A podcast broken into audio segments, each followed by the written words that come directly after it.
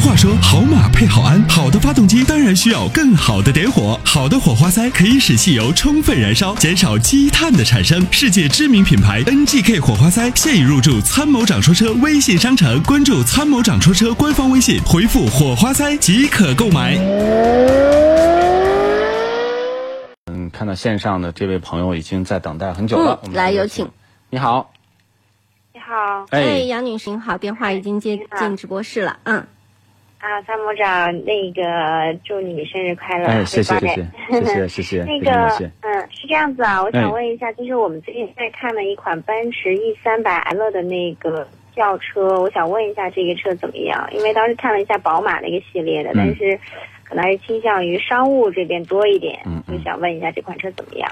嗯，应该是一个非常适合商务的车啊、因为嗯 E 级呢本身，呃，奔驰的整个车系的都是那种偏向于稳重的，偏向于这种走这种豪华路线的。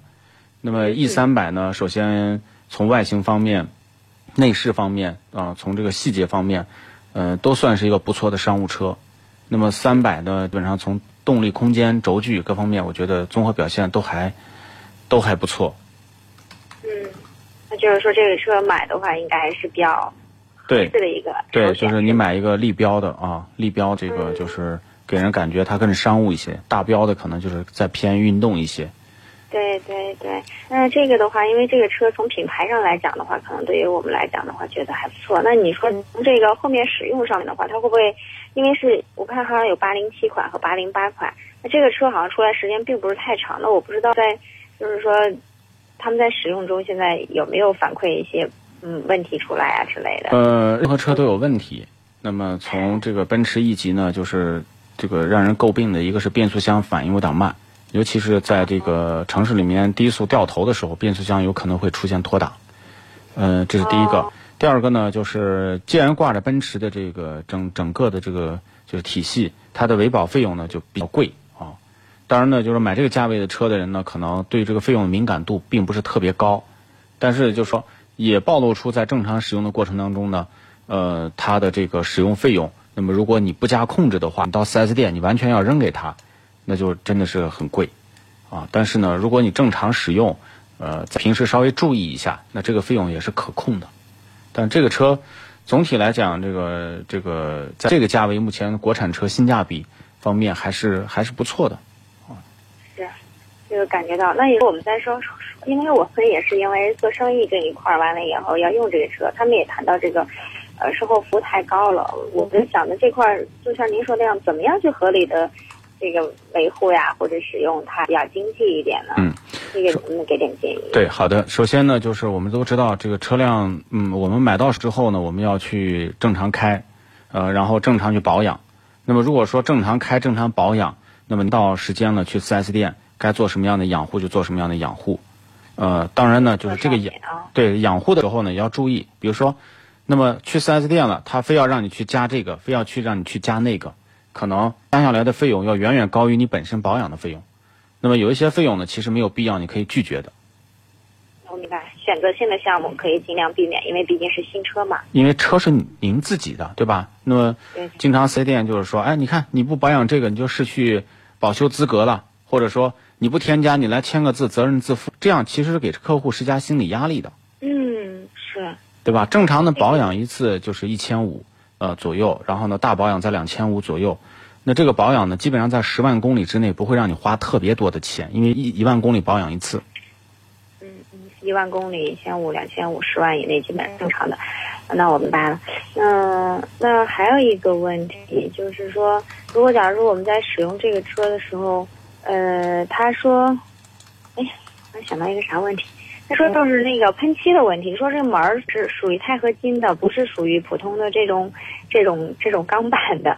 那这个的话，它是不是门儿坏了也就没办法修，只能是它不可能用钛合金的，钛合金非常贵。钛合金呢，现在是作为一个贵重金属，呃，如果这个辆车用钛合金造的话，至少价值上百万美金啊，就不可能是四五十万的车。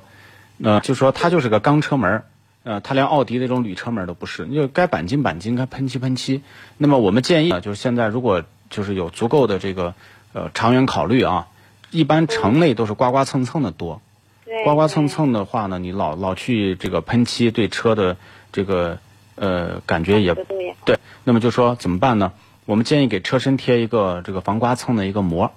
这时候呢，车的刮刮蹭蹭它基本上就是不伤漆，最多有一点点凹陷啊，但是也没有什么关系。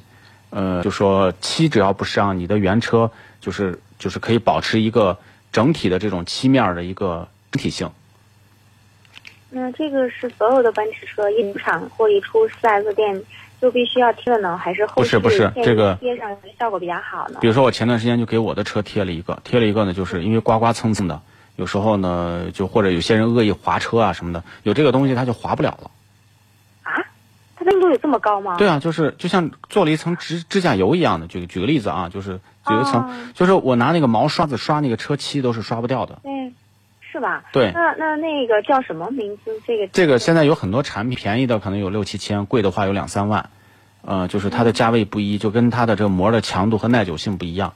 但是我觉得，如果是稍微贵一点的车，呃，贴这个膜的好处呢，就在于你以后省掉了这个小的刮、小刮、小刮小蹭的补漆。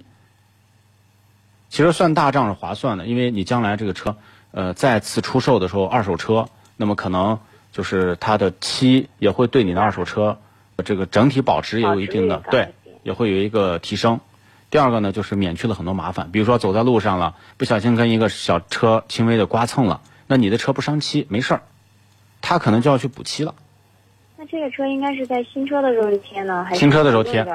新车的时候贴，啊、这个叫什么名什么东西？它有很多产品就是车身膜，它就叫车身膜膜。现在有很多技术，比如说美国的什么 TPT 啊，就是有很多。呃，这个呢，就是你回头先打听一下啊，反正我这是我的一个建议。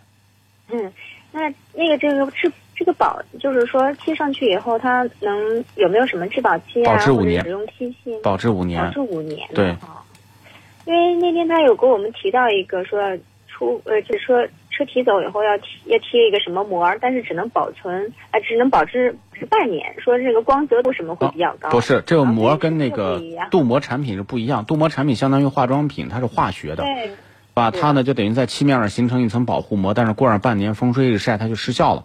我说的这个膜呢，它就相当于就是这个就是一层皮肤，这个皮肤呢就是贴在这个车身表面呢，由这个皮肤去这个隔离外外哎防护，它就是这样，相当于就是说套了一个面膜。行，那我到时候在网上查一下。对那像这个车必须是新车贴哈，像我们家里还有别的车的话，贴就没有意义了。是如果说车很贵，而且你要长期使用，嗯、而且是原漆面就可以贴。是吧？对，行，嗯，那我理解了。嗯好的，好，感谢您啊。哎，没事儿，好，谢谢你的祝福，再见，拜拜。嗯